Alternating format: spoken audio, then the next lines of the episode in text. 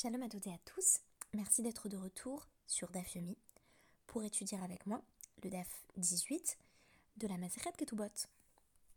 Aujourd'hui, incursion dans un domaine qui n'est plus exactement ou plus strictement celui des mariages, à savoir les lois du témoignage, de la Edout, lois qui vont bien entendu avoir des ramifications concrètes en matière de mariage, notamment pour faire valoir des deux signatures inscrites sur la ketouba qui doivent provenir de deux edim ksherim, deux témoins cachers.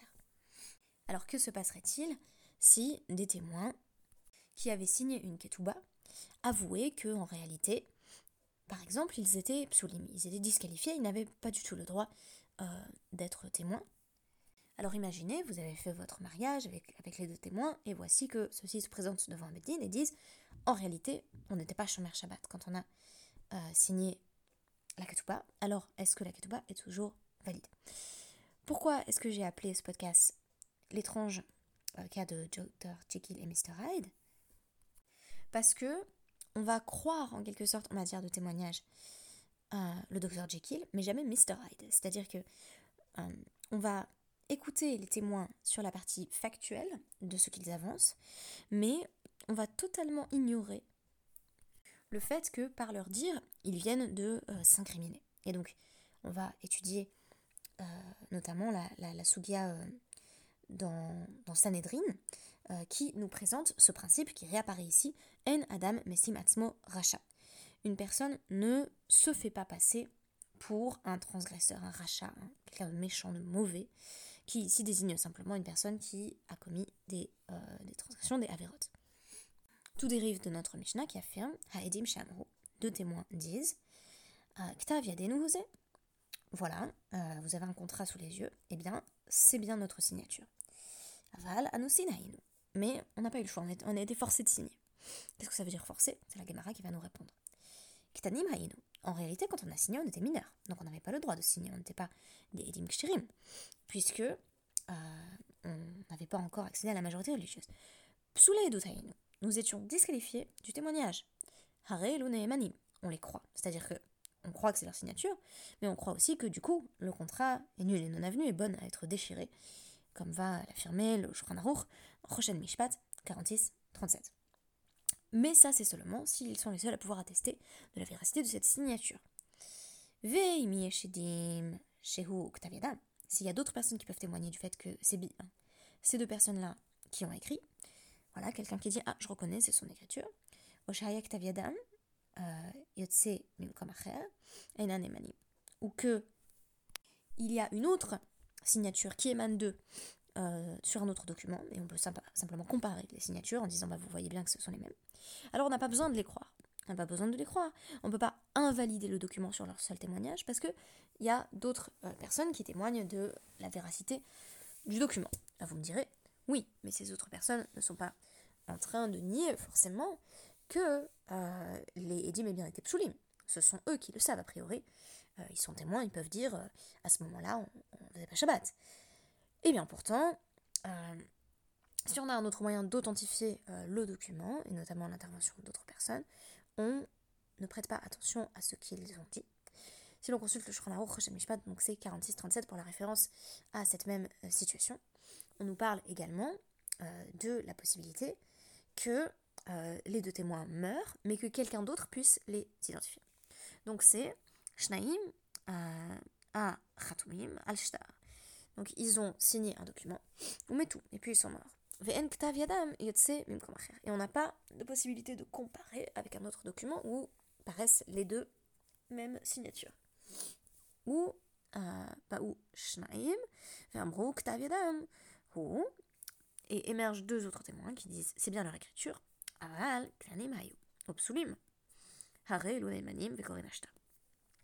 Ils disent oui, c'est vrai qu'ils ont signé, mais ils étaient mineurs quand ils ont signé. Ou alors, ils, ne pouvaient pas témoigner. Ils étaient disqualifiés. Alors, on les croit. On croit ce témoignage extérieur et on déchire euh, le contrat. Il est, bien entendu, euh, comme nul et non avenu. Donc, euh, bien entendu, dans le cas où les deux témoins disent euh, oui, c'est bien notre écriture, mais on était disqualifiés, et que les deux autres témoins disent oui, c'est bien leur écriture, et ils sont disqualifiés, le, cas euh, n'existe même pas. En réalité, le, cas de la Mishnah ne se poserait que si on avait deux témoins qui voulaient se disqualifier eux-mêmes, tout en disant on a signé, et que d'autres personnes n'avaient rien à dire à ce sujet, ou en tout cas n'affirmaient pas qu'ils étaient psulim, ou en tout cas disqualifiés du témoignage. Et si on lit le Réma dans ce même passage du Ramarour, on voit que si ils disent qu'ils ont été anoussim à Mahmat Maman, donc on a été, euh, on, a, reçu un pot de vin pour, signer ce document. Euh, donc on s'est laissé corrompre. Alors on ne les croit pas.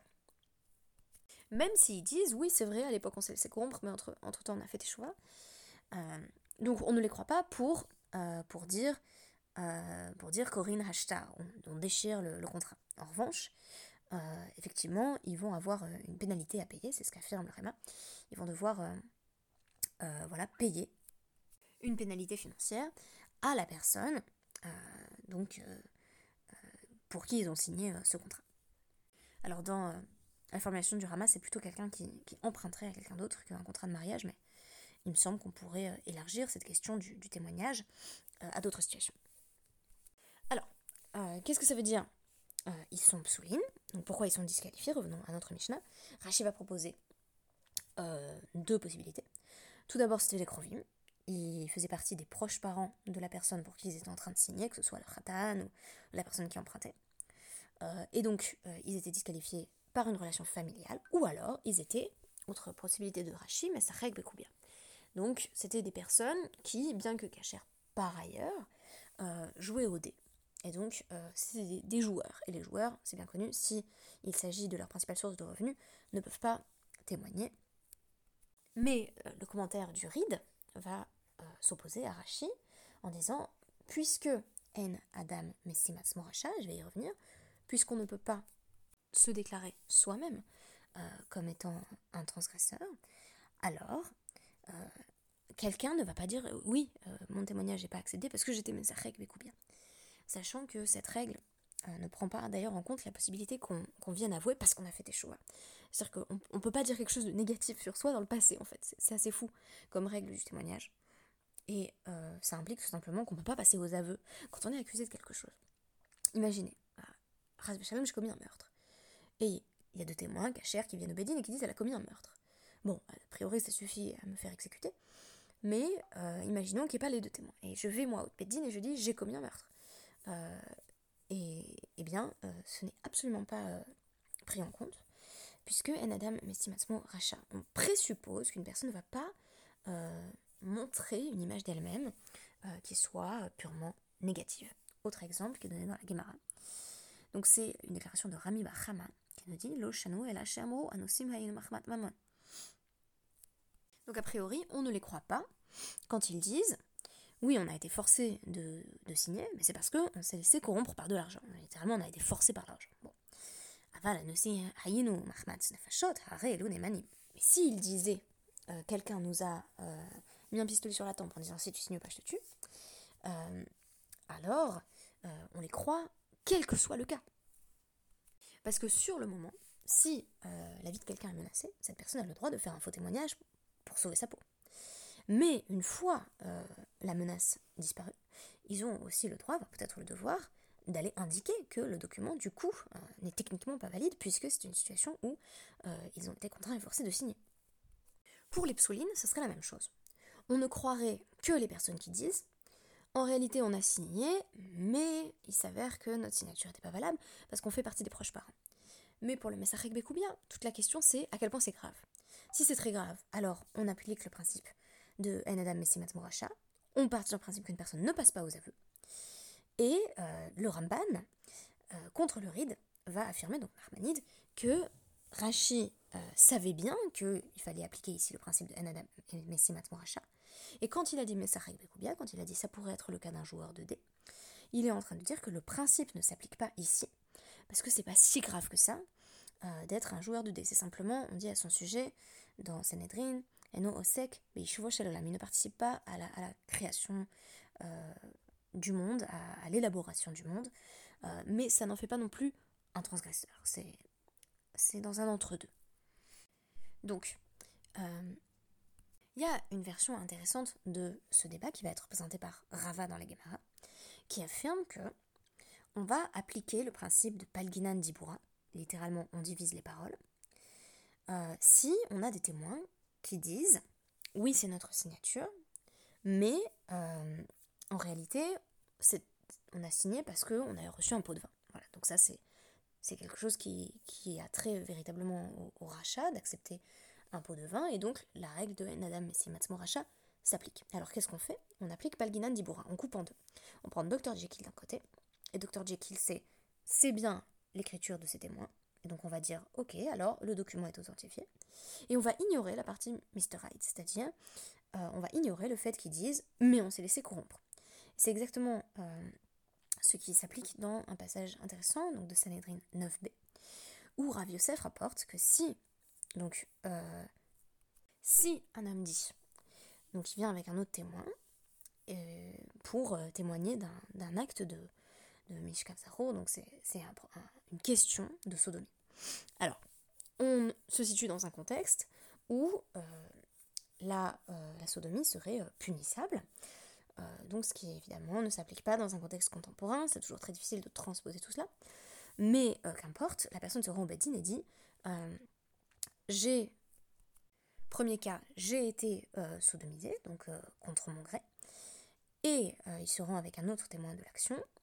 Il va au Bedin et dit ça, voilà que on exécute la personne qui a violé en fait l'homme en question.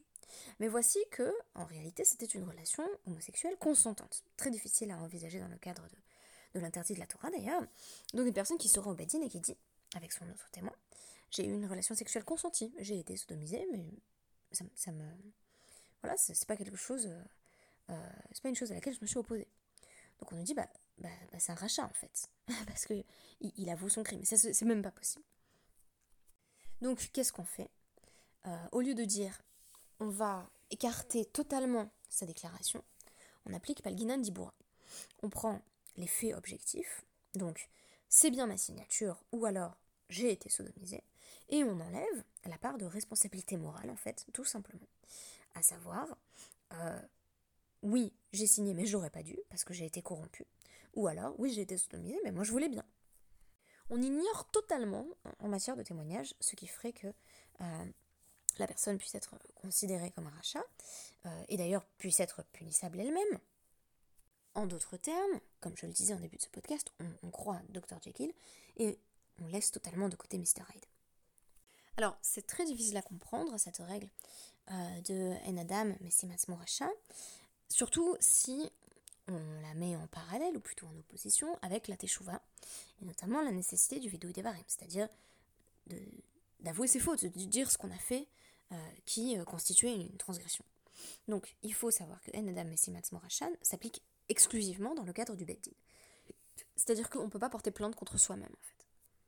Je pense que c'est comme ça qu'il faut euh, retraduire ce, principe pour mieux le comprendre.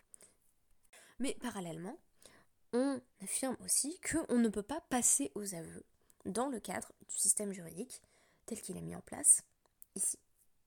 De façon très surprenante, la Guémara semble ici présupposer que l'on est plus attaché au fait d'échapper à la sanction qui nous attend et de maintenir une bonne image de soi-même, on n'a pas envie de se présenter comme un transgresseur, que à l'impératif de justice. C'est-à-dire, on pourrait dire par exemple, bah, une personne peut tout à fait aller se dénoncer au tribunal euh, si elle a fait des choix, elle estime que elle souhaite revenir sur ses actions et que pour cela, il faut que justice soit faite.